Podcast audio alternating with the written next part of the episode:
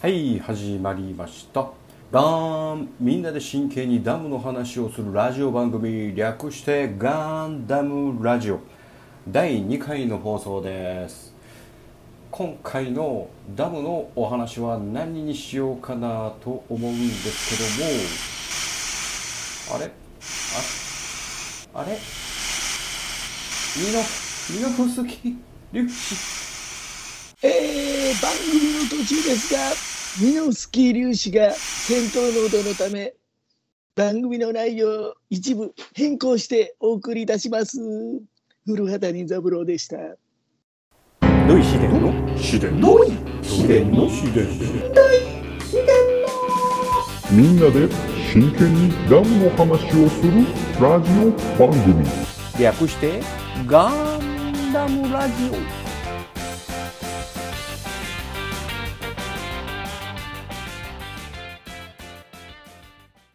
この番組は一年戦争史研究家の土井紫伝とアシスタントのラトキエがお送りするダムの話などをせずガンダムの話ばっかりする番組です。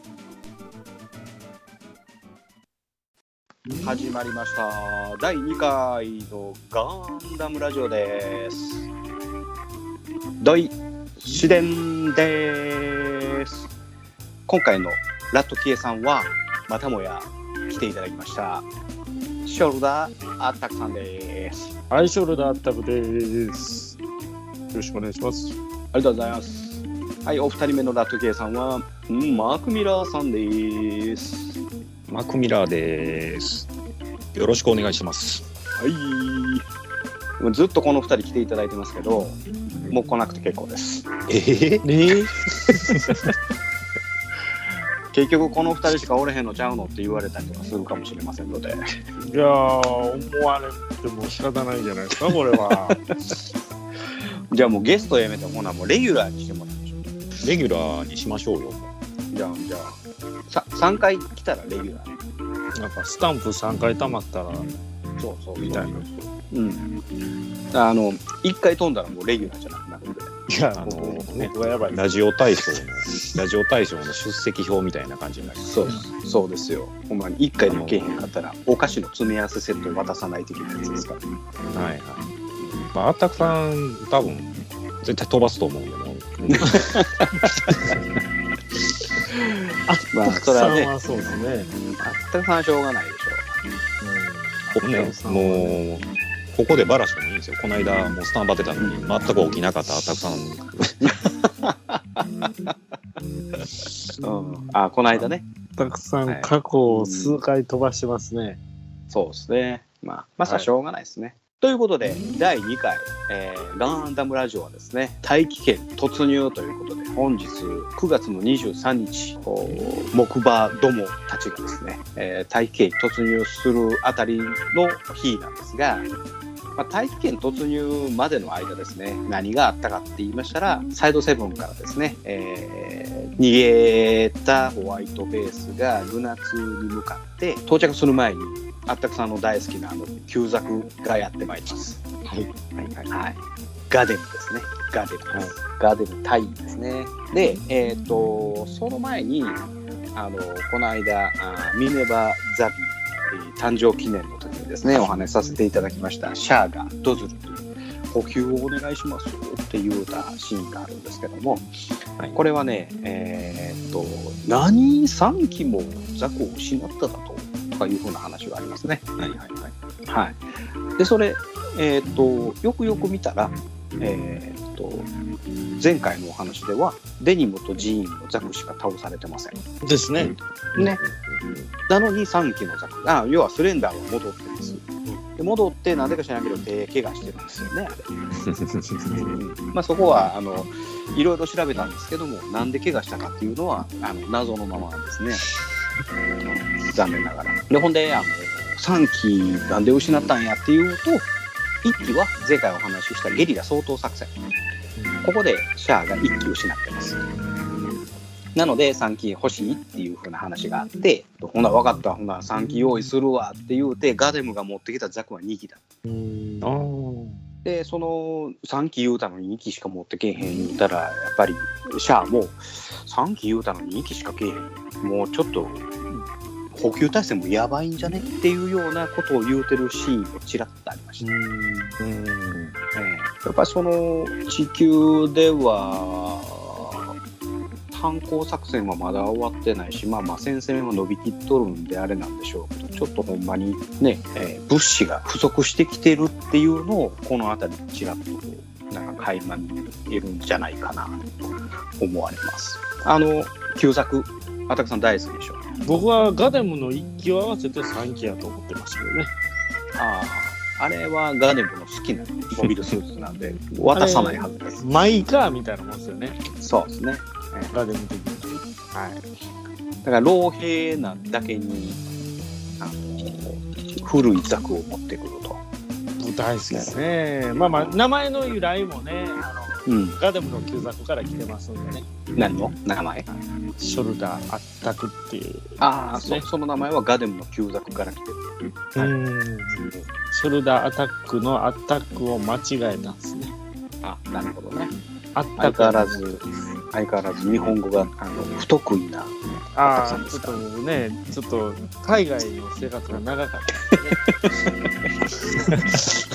行ったことないんちゃいました滝沢カレンみたいな扱いでいいですか。ああ、なるほどね。わかりました。で、まあ、ガデムがね、あの、いとも簡単にプチュッとやられて、で、ルナ2に行って、あ、その時、その時にね、2機補給をしてもらったのに、2機補給してもらったザクのパイロットは、マチューとフィックスですね。マチュー。マチューとフィックス。この2人が、えパイロットとして、そのザクになります。で、ルナ2にまた相変わらずシャアはモビルスーツに乗らんと潜入します。で、その時に、えーホワイトベースの子たちは捕まっちゃう、捕まっちゃうっていうか、なんかこう、あの中に、独房の中に入れられて、えーお前ら、その第一級の、えー機密であるホワイトベースとガンダムに乗り上がって的な話があってあめちゃめちゃ理不尽な話やったと思うんですけど、ん。あの時にちょっと変なシーンがあって、えー、とシャアが攻撃したにもかかわらず、えーシャアが攻撃して電源がボーン落ちるんです。ほんだら今まで感じてた重力が違う方向になってえん？またぜひ見てください。ルナ2ルナ2のシーンまた見てください。なんかね普通にご飯食べてたんですよ。そのなんか美味しなさそうなご飯食べてるとこあってなんかみ水色のところに絵描いててあのアムロがなんか説明してるシーンがあってほんだらドーンって言ってあの電源がボーンとしたらみんな右の壁にバーンヘッパーですお重力区画が電源落ちたらおそらくやねんけども無重力になるはずや。ねんけど、はいはいはい。あはーなんでか知らんけど重力の方向性が変なのよ。このシーンおかしいなと思いながら見ててい。はいはい。なんかふわっと浮いちゃうんやったらわかんない。けどね、うん。うん。ちなみにホワイトベースの重力区画はどこにあるでしょう？重力区画？重力区画唯唯一重力を感じるところがブリッジっすか？ブリッジを浮いてるでしょ。あの、キキッカがふわふわボールボールじゃない。わあうん。ね、あのハロと一緒に浮いとるでしょ。あれ、ね地面についてるのはあのあの靴にマグネットが入っててあこれで無理くりやられてる今までなんかこう何壁伝いのそのなんていうの？壁伝いになんかエスカレーターじゃないわ。なんかこうレバー持ってピュー持ってヒューってきますよね。浮きうん。浮きながら来てほんであの床にピタンとつくのはあれあの磁石とかでうんあー。重力があるわけじゃないんですよね。で重力区画はあのホワイトベースの両方のあのメガ粒子砲が出るところのあの丸いところの外側にあるんです。へえああ、はうん、あの丸いところが中では回転しててその遠心力で重力を感じるようになってるへえうんアルビオンもそうなってますしあのアーガマに関しては、アーガマはこのホワイトベースみたいにじゃあ戦艦の周りをこうなんかぐるぐる回ってるやつが回ってますよね。あれ何なんかな思ってたんあれ重力区画なんですよ。へえ。でああれあそこであのパイロットであったりとかあの負傷兵たちはあのあそこで、えー寝泊まりしてるんですよ。で負傷兵がこう点滴輸血する、うんうん。隼人がうん。ソロモンで怪我して戻ってきて輸血をしててあれ無重力やったら輸血入りません、ああ、はい。ああ、はいはい。うん重力区画で負傷兵をあのちゃんとうん入院させてるっていうのはあそこでやってます、はい、そういうところも考えられるんですよねあれって立派そうですね。寝言言うてましたもんね、ハヤトね。ああそうそうそうそうそうく、く、来るドムがとか言って起きるんですよね、あれ。あれね、あの歴史映像版のあのシーン見てみてください。あのね、あのす最後ね、隼人がね、キョロキョロしてるシーンがあるんですよ。はい。フラウボーが看病してて、で、フラウボーがいなくなって、隼人がキョロキョロしてるシーンがあるんですよね。あれは一説によっては、フラウボーが隼人に対してチューして、その場を去ったっていうふうに言われてます。あうん。だから、あのー今、フラウボーはアムロじゃなくて、隼人を選んだっていうシーンがあそこに表現されてるなるほど。だいぶと先の話してない困る、そうですね、めっちゃ先ですよね。はい、でそこでですね、えーっとルナ2を出て、まあ、大気圏まで行くんですけどわずかそうですね、えーっと歴史映像でいうと約4話か5話ぐらいの話なんですが、えーシャアが部下をめちゃめちゃ失ってます。はい、その人数を数えていきたいと思います。はい、まず一番最初に、えーっとシャアの部下がやられたのは誰ですか？デニムとジーンですね。はい、順番でいくとジーンとデニムですね。デニム。はい、でで次スレンダー。スレンダーですね。えっ、とスレンダーがやられた時はあれよう見ててください。あのアムロは微調整してビームライフル持ってるんですよ。はい。撃つ前にちょっと動かしてビームライフルで直撃食らってるんですね。あれあすごいな。あのあれのシーンがもうアムロのそのニュータイプの何ですかね。チロッと見えてるところかな。とうん。いうシーンがあって、えースレンダーの次。次はもう、はい。あったくさん。もう、それはガデムです。ガデムはシャアの部下部下ではないですね。はい。でも完全にガデムの方が年上やのに、シャアはガデムってあの、ね、あの呼び捨てにしてます。ああ、知ってますよね。はい、あれはね、残念ながらガデムは単位でシャアは少佐ですので、一個下の階級になりますからね、それはしょうがない。で、えっと、先ほど、えードズルから補給を受けた2機のパイロット、マチューとフィックスですね。マチューとフィックスがやられてます。あ、それどこで死んでます？ルナツの攻防戦で死んでますね。一人は、えー、とアムロに倒されてるんですけど、一人は、あの、えっ、とね、ワッケインのはい船が、あの邪魔してて、それをホワイトベースで、えー爆発させて、その爆風で死んでます。一人。かわいそうです。何の活躍もせずに死んでいった一人ですね。はいはいはい。で、これは、あーまたほんで、え3機のザクを補給してます。これなんでほ、次、そんなシーンもなかったのに、えー今回3機、言うた通りに補給されてます。はい。はい。これに関しては、有名な3人が乗ってますね。大気圏突入の時に攻撃に加わった3人です。はい。コムと JQ とクラウンですね。はい。はい有名？有名です。え知らん？でこれで3人、で、えー、とコムに関してはあのガンダムハンマーで「うん」って「うんわ」って死んだんですよね。はい、で JQ は「えこんなとこにバルカン砲が」って言って死んでた人ね。はい、でクラウンは、えー、と大気圏で燃え尽きた、ああ、はいはい、シこのャー三人ショーシャーってやつね。そうそうそうそうそうそう。はい。えー合計8人、えー、8機のザクとともに8人のパイロットを失ってしまっております。あれ、9機になってるな。あ、そうか。えっ、と、それとプラスゲリラ相当作戦で1人失ってるんで、えー歴史映像的には8人。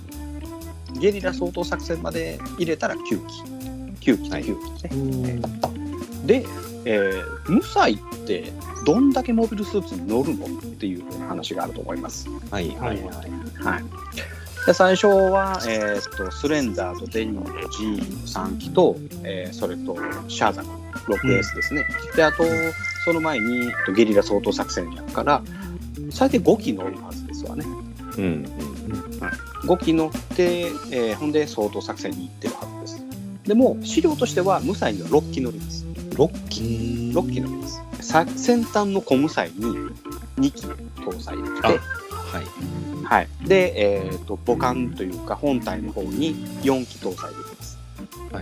うん。ということで、えーぜ合計6機なんで、掃討作戦で1つ減る前は5機乗ってて、掃討作戦で1つ減りました。で、デニムとジニーとスレンダーとシャアのポイントで、えー4機のうち3機なくなって、で、マチューとフィックスの分で2機補給されて、で、またこれ2機死んで、ほんで3機補給されてるんで、えー全部で4機なんですが、大気圏突入した段階では、もうシャアだけはコムサイに乗って降りていったんで、うんえードレンのうん無彩にはモビルスーツは1機も残ってない状態で、で、かつコムサイもない状態で、あれどこ行ったんやろねっていうふうな話ですね。うん。その後、あれはあのドレンはキャメル艦隊、キャメルパトロール隊っていうので、えー無彩3機編成の、えー艦長となって、えーその後、後から出てきますね、また。あ、違うわ。ドレンも、あれ、地球に降りてるわ、そういえば。大気圏のコムサイにドレンが乗ってるんですね。ああ、乗ってましたね。うん。乗ってる乗ってる。うん、ということで、えー、と何にも載せてない無彩はあの後どこ行ったんでしょうねっていう話ですね。大気圏突入のお話でした。俺しか喋ってない。まあまあ、そうなるよね。そうなるよね。そうなるよね。まあ、いっか。うん。じゃあ後半に続きます。配信するよ夜のゆいろく本当だべしいいんでしょうはい配信するよ夜のゆいろくそれでは皆様聞いてみてね引き続いて、あったくさんとおマクミラさんよろしくお願いします。お願いします。はい。お願いします。はーい第2回目ですんでね、えーあったくさんにはあのなんちゃらどうでもいい話してもらおうかなと思っております。来ましたね、これ。はい。はい。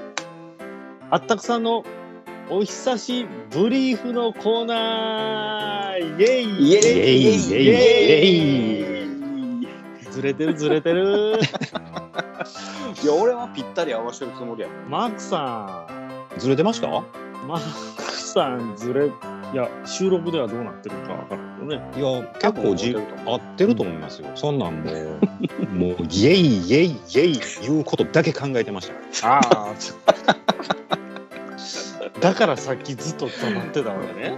そうそういやそもそも何？お久しブリーフってどういうこと？うん、それ、それでね、うんまず、まずその突っ込まなきゃいけませんよね。と言ってんのかなと思って。いやいやいやいや。何あ何、のうん、これすごく意味があってですね。はいはいははい。まあ、あの、あったくさんってこう多趣味なことで有名じゃないですか。い。そうですね。はい。はい過去来。で、その時にハマったことって徹底的にやる。はいはいはい。徹底的にやり尽くしてこう飽きるじゃん。うん。はい。で、また次のことに興味あったら、その次のことに対してまた徹底的にいくっていうね。はいはいはい。はい。なので、ちょっとこう、過去を振り返ってみればですね、うんうんうん。途中で終わってることもまあ多々あるなと。なるほ途中で終わってることっていうかね、うんまあ要するに過去にも終わってきた趣味とかをうん。振り返ってみようじゃないかど。あ、いいですね。と。なので、お久しぶりということで。あ、はいなるほはいど。で、ブリーフは？うーん、全く意味がない。あの僕あのトランクス派なんでブリーフ派ではないんですけどブリーフってどっちやったっけ？軍勢の方やったっけ？あの軍勢のこうパシッとした方ですねはいはいはあのー今ブリーフ履いてる人っています？い。いや、ボクサーパンツとブリーフと、まあ、比較的似てるやん。似てますけど、はいはい多分、ボクサーはブリーフの進化系やと思うんですよ。ああ、なるほどね。はいはい、なので、あえてこのマクミラーはブリーフやと思うわ。僕、だからボクサーですよ。あ、そうなんや。あー、うんいや、あのね、蒸れるっす。うん、蒸れる蒸れる。ああ、夏はね、ちょっとね、うんあの、蒸れやすいですね。うん。なんかあの、チンポジ決まりやすいやん、あれって。はあはあはあ確かにね。うん。カチッとするやん。ダメですよ。あの僕はもうポジションはフリーなんでうん。ね、縛られるのが嫌なタイプやからね。もう、うんいくつになっても甘えん坊なんでね。俺もほら、トランクス。まあ、決してドラゴンボールの話をしてるわけではないです。まあね。ブリーフだのトランクス。あ、ブリーフはおらんかったか。ちょっと待って。パンツの名前ばっかりちゃうかったっけまあ、ブルマーでしょ？やなパンティと、パンティは俺へんかったっパンティはアウト。見 見てなかったんじゃうかな。パンティはアウト。け 俺へんブリーフもおらんよね。ブリーフ、え、俺へんかったっけ？おるってブリーフは？トラントランクスは？トランクスはあえ、僕フあ、そうか。フリーザいやフリーザブリーフとちゃうねフリーザーは何？コール？まあいいか。まあいいやうん。あのーまあいいよいいよ広げんでよかったんですよね。広げんでよかったカカットカットで、うんカットカットで。ブリーフには触れなくてもいいですそういうことですね。だからそのはいはいブリーフは意味がないと。お久しぶりの後に来たつなげただけのなるほどね。まあ僕の言う接続詞ってやつですようん。はいはいはいはい。で、今回第1回目は何の趣味をプレイバックしてくれるまあやっぱりあったくさんというのはちょっとミリタリーに関わってることが長かったのでミリタリー趣味が一番長かったんですようんうんうん。今となっては過去の遺物となってるんですけど、うん。うんまあ、あえてねちょっとミリタリー振り返ってみようかなと思いましお、て なるほど。えードアガンナー特集ということで またマニアックなとこ来たでしょこれドアガンナー。第1回にふさわしいこれドアガンナーですよ。皆さんの私生活にドアガンナーという言葉は全く触れてこないでしょこれ。うん。いらない。ドア、ドアガンナ。あまあまああのドアガナーって言うんですけどね。ー。うん、ドアガナーって確かはいはいあったくさん、ガナーって言うんですけど正式に言ったらガンナーですよね。はい。はい。まあ日本語表記をするとね。でしょ？あのー言うたらあの打つ人ですわうんうんうんき機銃手機銃手、はいはいはい。ガンナーうん。まあみんなガンナーって聞いて多分ダグランを思い出す人も割と多いんじゃないかなそうやったっけ？なんか出てきませんでしたっけ？なんかあったかな？全部見たけどなんとかガンナーみたいああ、はいはいはいはいはい。クラブガンナーとかああはいあ、なんかそんなんやったね。はいはい。あれもなんかそういうとこから来てんのかなと思いながらもですね、うん。はい。あのーガンナーっていうこの立派なこの職業というかね、うん。うんうん。あのーまあ、ちゃんとした役割があるわけですよ。要はあのヘリヘリの横にドア開けて銃撃ってる人ですわ。はいはいはい。はいはいはい。何で見たことあります？いや、ベトナム戦争には必ず出てくる。まあそうですね。やっぱベトナム戦争ではもう大活躍したんでね。うん。まあベトナム戦争ってそもそもあのヘリコプターを初めて戦争に投入したと。うん。初めて戦争でヘリコプター使われたのがベトナム戦争。で、まあヘリってすごい便利ですよね。あの、特にジャングルとかああいうところにはね、うってつけのもう兵士乗せて下ろして、うん。はい、またはいはいはい。武将兵ピックアップしてみたいな。滑走路いらないんでね。ただ、そこで、やっぱりヘリって飛行機に比べて速度も遅いですし、そもそも高度も低いんで、うんあの狙われるわけですよ。うんうんで特にこの人を降ろすとかヘリこう着陸するときにこう狙われるんで、あのそう狙われるのをこう反撃するために、こうヘリのドアの横に M60 いつも使ってるあの分体進化機の銃を乗っけてみた。はい。でこう撃つわけですよ。こう下ろしてる間とかね。そうもうとにかくこうやるんですけど、あの、はいはい一番致死率が高かったって言われてます。あ、そうなんや。ああ、はいやっぱり当たるんですね。ううんん。あのーっていうのもこう下ろす時にこういてそうベトコンがいてそうなところを狙って撃つんですけどうん。撃てばとちょ当然いてる人からすると反撃してくるわけですよ。うん。うん。攻撃されたら攻撃し返すっていうのが当たり前じゃないですか。で、あのー身を乗り出してどっちかというと撃つ方なんで、はい。もうめちゃめちゃ危険なんですよね。うんうんうんえ、であれって、両側ついてるんですか？その、あのね、右と左、あ、両方つい左てる。右。両方ついてあのやっぱり左右に、はい、そのヘリの方向もあるんですけど、あの両方につけたり、で、あのね、右の人は上側を狙えみたいな左の人は下側を狙いみたいな、なんかそういう決まりがある。うん。あるんです。あのーなんかね、それってヘリのローターの回転方向に関係あるらしいんですけど、はい。要するにね、ヘリってあの移動する生き物、生き物っていうか乗り物じゃないですか。うん。で、飛行機と違ってあのいろんな動きができるんで、難しいらしいんですよ、当てるのが。うん。うんもうあのやっぱりこう、サイトをずらして当てないと、狙わないといけないですね。のあそうだね。このうん。サイトの真ん中めがけて撃ったって、着弾する頃にはもうヘリ移動してるんで。うんうん。でね、これ難しいところが、トレーサーってあるじゃないですか。あの、はいはい。栄光弾って言ってね、うん。あのはい。自分の弾がどの方向に飛んでいってるかっていうのを分かるためのもんなんですけど、はい。あのー、4発に1発、4発通常弾に対して1発の栄光弾。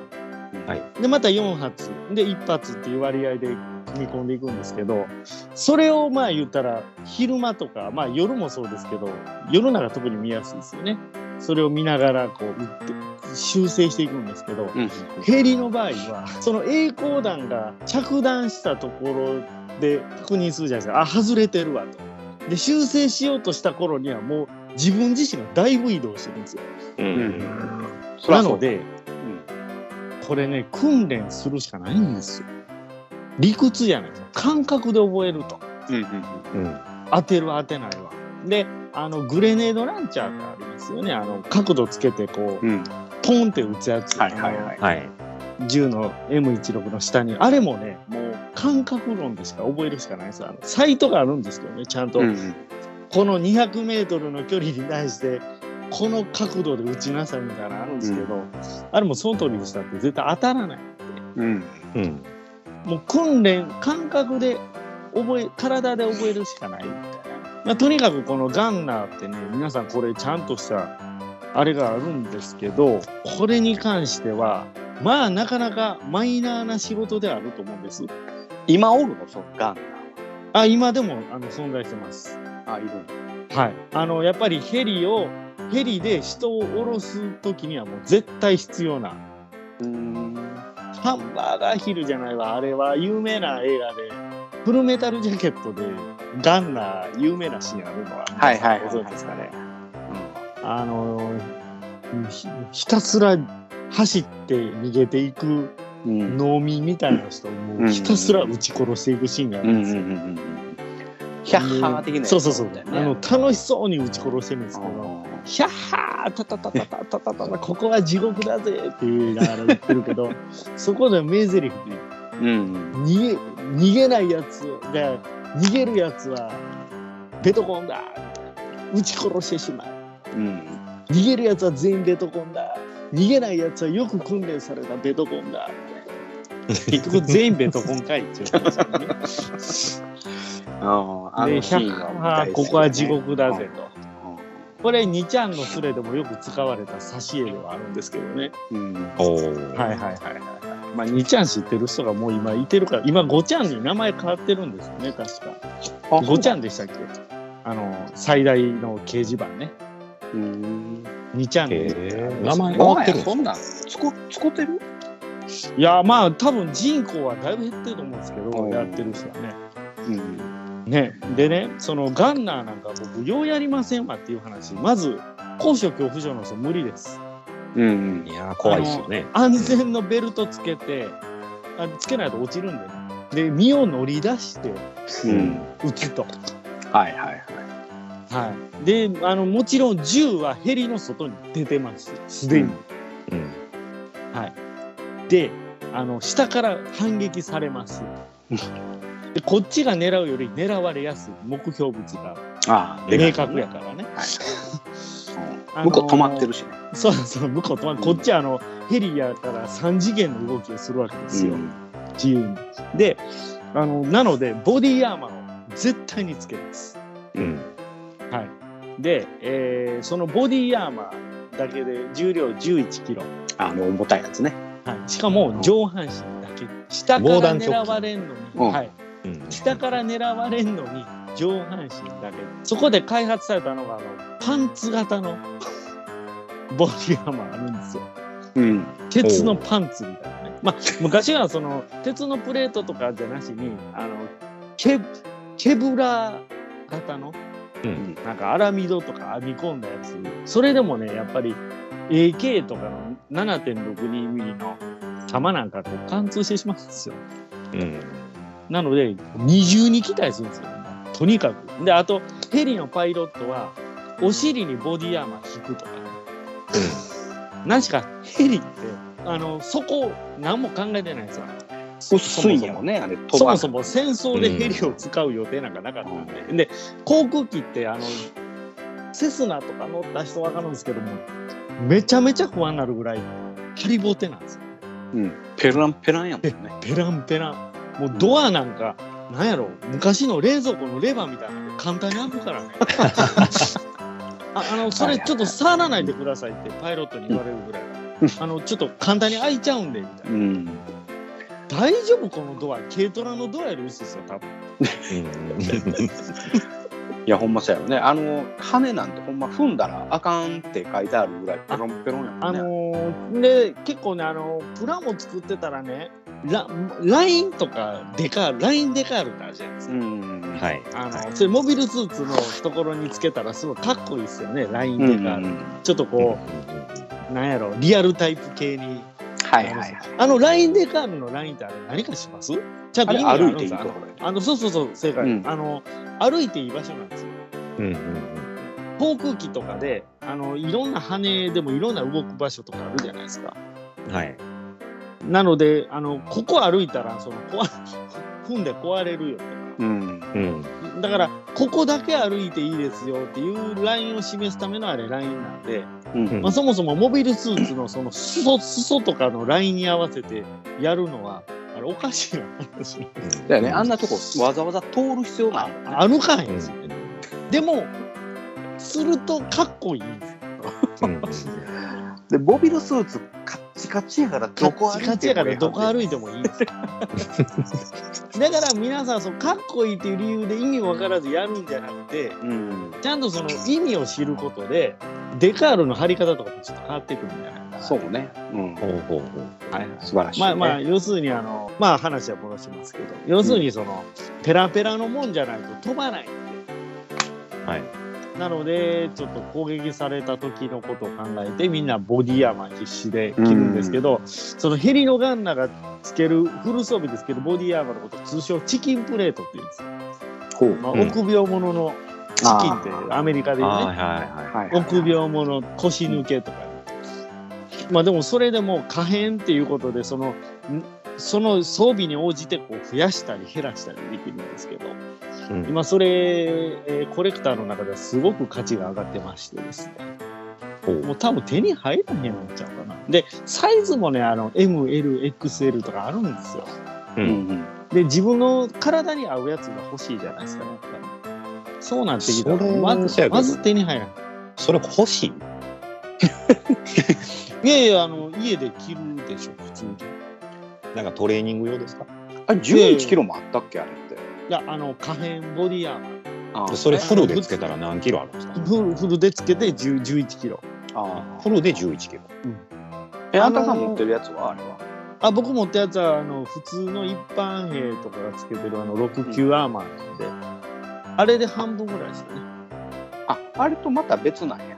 別、全く別物です。あの、もうちょっと動きやすく考えてほうる。ほうほうほうであの、どっちか言ったら、その破片、対破片目的なんですあの、陸軍用のその69アーマーとかは。うんうん。あのね、結構ね、銃弾で、戦争って銃弾で倒れるより、破片で亡くなる方が多いんですよ。うんうんうん。破片が刺さってみたいな。長弾とかやね。そうそうそううん。爆発の破片であったり、長弾であったり、うんなかなか弾直接当たって死ぬこともあるんですけど、それより、やっぱり、迫撃砲飛んできたりとかしての破片とか、空爆の破片であるとかね。でその破片が身を守るためは目的に対して可変ボディアーマーってやっぱり銃弾に対して守る的なね、はいはい。まあただ心細いんで、二重にボディアーマー着たりしてますよね。当時の。うーん。その、ほら、に20キロぐらい？まあまあまあ単純にそれを二重に切るわけではなくてあの一般兵の陸軍用のボディアーマーの上にはいはいはい。な最悪ちょっとこう貫通しても、うんまあまあ防げるやろう的な。はいはいはい。はいなるほどね。確かねすごく大変なんですあのガナーあブラックホークダウンやったらねもう時代も進んでるんであのうん。ミニガンがついてますよねはいはい。マトリックスとかでもみマトリックスでも売ってるシーンありましたよね、ミニガンありましたね。ヘリの横にブー言うてうん。あれを操作するのがガンナうん。はい。だからもう中に入っちゃってるんですよ。ーやっぱそう出てんの中にその入っちゃってるあのうんミニガンは。やっぱり基本基本外出てるんちゃいます？出てるんだやっぱり少なくとも重心は外に出てます本体とね。あああのねガトリングガンみたいなブーっていうやつがさその何やっけ、えーコブラとかさ。はいはいはいはい。あんなんはあの戦車の先っぽについてブーあアパッチとかね。アパッチとか、うんはいはいはいはい。はいあのあれ二人乗りで前の人がそれを撃ってんだよ。あれどっちですか？あれ前の人か後ろの人か？前の人か？うん。後ろの人が操作してるのかな、うん。あれ。かなと思ったんやけど。うん。あのガンナーは完全にアナログですからね。うん。ブラックホークって言うたらヒューイ UH1 ベトナム戦争で一番使われたヘリの後継機っていう位置づけなんで、ブラックホークはさ、ブラックホークは、はい、今も使ってるブラックホークね。ああまあまあヒューイも使ってるけど。もうヒューイはまだね残ってますけどあれほんま傑作機なんでねヒューイ、ん。もともと UH1 なんか HU1 っていう最初期の名前形式があの HU1 で、うん。それをそのまんま英語読みしたら、うん。ヒューイになったっすよ。はいはいはいはい。ああ、そっから来てんねんね。フーイや。ヒューヒューヒューイうんうんうん。で今は H、えー HU1 か。え U- UH1 UH1 ね。はい。でまあでまあ愛称通称ヒューイっていう。へ毎回ちょっとガンナーね、サバイバルゲームでもたまにいてるんですよ。ーガーナの格好してるガンナーの格好して、うんハンドガン持って頑張ってる人。はいはい、うんうんはい。あのーなんかね、ガンナーって M60 そのままセットしてるんですけど、うんあの、面白いことにバイポットついてる、バイポットついてる んですよ、ガンナー。はいはいいりますバイポットって。あの要は、あの先っぽを支えるためのはいはい。足やね銃、足ですね。こう折りたためるやつ。うんあれね、ガンナーの売ってるやつって全部バイポットついてるんですよね。全く意味ないんちゃうかな。本当にそのまま M60 をマウントしてるだけなんで、うんその外して持っていけるんだよ、いざとなれば。うんただ、あので弾弾をね、あれベルトリンクじゃないですか。うんうん、で、ベルトリンクの流れを良くするためには、ベルトのレールついてるんですよ。はいはいはベルト用のレール。うんで、そのレールを接続してるんですけど、あれ、外したと時に弾の供給どないすんねんって問題が出てくるんですよね。うんうんうんそのそのレールは何？M60 側についてんのかそのどこについてんの？あ M60 に接続するんですけど、まあ、外すことはできるんですよ、レールがね。はいはいで陸軍はあのなんかカンカンをそのあれつけてるわけやん。あレーションの缶をつけて、うん。あのそのジャムりにくくその玉詰まりしにくく、スムーズにこう糾弾されるようにね、っていうのが裏現地の裏技ですよね。うんだからそういうスライダーみたいなシュシュートフュ,、うん。フィードシュートって言うんですけど球弾用のレールうんミニガンとかあの連射サイクルが速いんでうん。ついてるじゃないですかああいうの。がはいはいはい。確かグフカスとかはないんか。グフカスはは直接ドラムがついてるんですかねあれ。ドラムがうんドラムからななんかこうベルトみたいな。直接あああのベルトが、あのその球弾用のシュートですよね。あれうん。見た目めっちゃかっこいいじゃないですか。そう。ね、うんちょっと待ってちょっと待って。マーク・ミラー喋ってないけど大丈夫、あの大丈夫ですよ。これ毎回デフォルトになってるけど大丈夫。いやもうねこここまで来たらそれ言わそうと思って。待って。た。ああなるほどね。中途半端に喋らずね。うん。あほんまやね。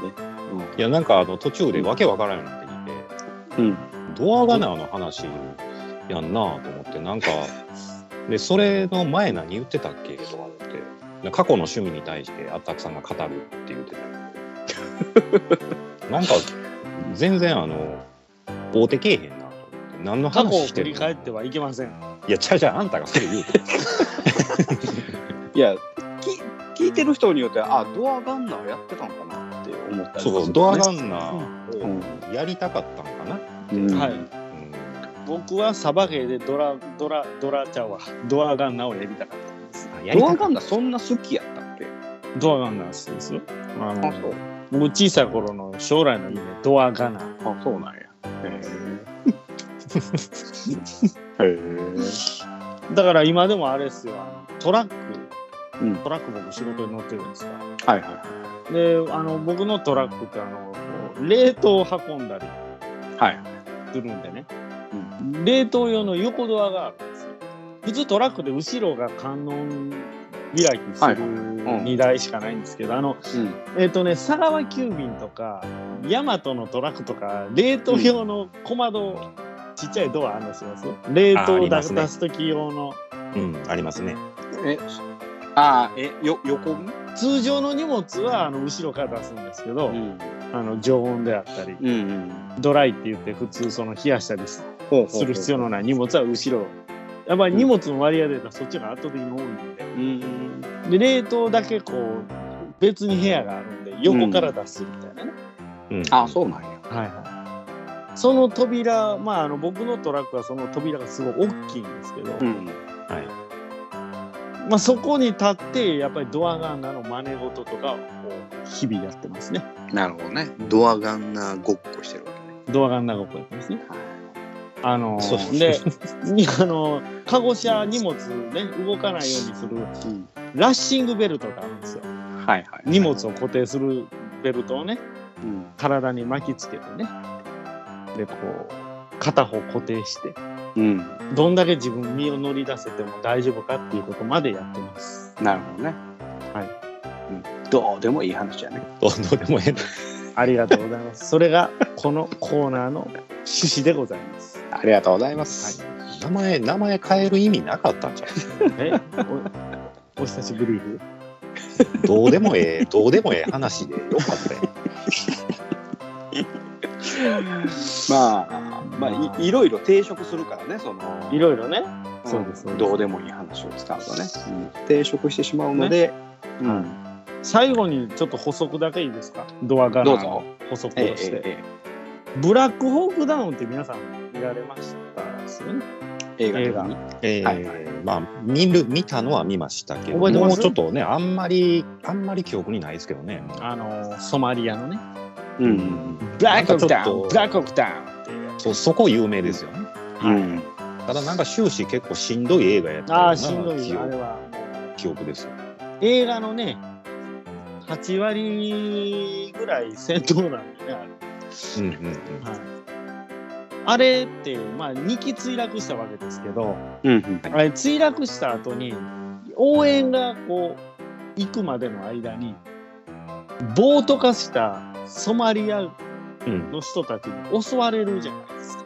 あーそこなんか印象的ですね。なんかもう、むちゃむちゃ怖いですよね、あのシーン。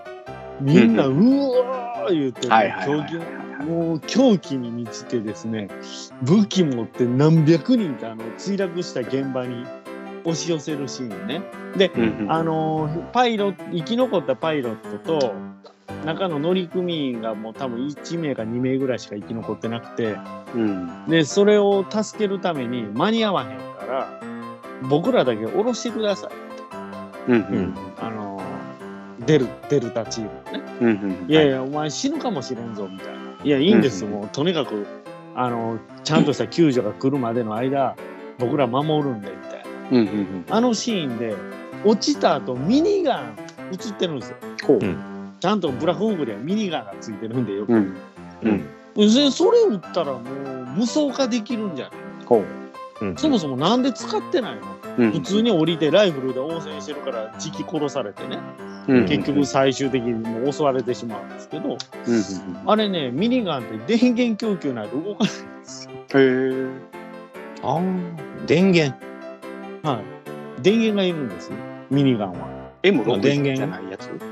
はい、M60 だったら僕多分そのまま外して応戦できたと思うんですけど、はいはいはい。ミニガン言ったら、ミニガンってあの方針が6個六本ついてるあの回るやつですよね。はいはいはい。ガトリング的なやつ。そうそう、あれガトリング方針回すのに電気あ電気がいるので、なるほどなるほえ、ほんなら、あれ手持ちで行く場合は、あれなんですか？バッテリーかなんかつけてるんですか？そうそうそう、バッテリーがいるんですよ。ど。うん。おーだからそうやね、あれ、って弾出る前に一旦ブーって回るもんね。そうそう、空回りしてから。で、あの、方針が回ることで、あの、だ次の時短装填と廃墟を兼ねてるんで、はい。結局、いや、それってなんか予備電源みたいな、あればうん。使えたのにねって。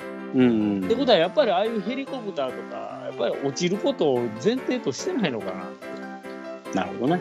ということは、やっぱり、その次の開発でいくと、落ちることを想定したヘリコプター作らないとダメだね。ですよね。でもヘリって多分、まあ皆さんも分かると思うんですけど、墜落したらまず生き残れる率は低いとは思いますけどね。ね、あんなもん上であんなプロペラ回っとったら無理やね、あれ。あのーそう。あのね、結局飛行機だったら、あの、滑空してなんとかうん。不時着とか、ヘリは不時着できない。うん。ぐるぐる回りながら。ぐるぐる回りながら叩きつけられるね、で、プロペラがあの地面あで大暴れするやんか。当たってもうブレードがあっちゃこっちゃ飛んでいくんで、うん。もうとにかく悲惨ですさ、ヘリは。ねえ。だから F1 ドライバーのアレッサンドロ・ナニーニはそのブレードで手切断されてあの F1 人生終わってしまった。ああ、その趣味、趣味というか、自からね、家用ヘリコプター。み乗っててヘリコプターで移動しててそのヘリが墜落してそのブレードで手切断してしまってと。なるほど。うん。せやけどそのつなげてまた復帰しはったけどね。F1 には出てないけど、ああ、あの、うん。日常生活はまあ一応できる的な。そうそうそうそうそう。だからはベンツの箱車乗ってたかな。90年代は。うんあれってなんか聞いたらちぎれるような取れ、ちぎちぎれるようななんか取れ方したらつなげれるけど、うんなんか綺麗な刃物でスパッと切ったのだとつなげれないってあれほんまなんですかねそうなんだ。知らん。なんかそういうの逆、逆でしょ。いや普通逆やと思うんですけどうん。うん。スパッとした方がつなげやすいような気するんだよねね。結構ね、あの、うん仕事、仕事で現場とかでも指落としたりする人ね、うんあの、うんいてますけど、あだから効率的にして病院持っていくっつうもんね、あれ。うん。ねなので、まあ、このままちょっとヘリの流れ的にヘリの話をしたいんですけど、それはまた今度、またの機会ということでね。えーそれではそろそろガンペリーから落ちていただこうと思います。準備はよろしいですか？では、マクミラさん、さようなら。いや、今日はね、あの、マクミラー、いっぱい喋ったつもりやったんやけど、やっぱり喋れねえ。では、あったくさん、いってらっしゃい。はい。まあ、あったくさんのね、新コーナーですけどね。どうでもいい話でよかったんじゃねえ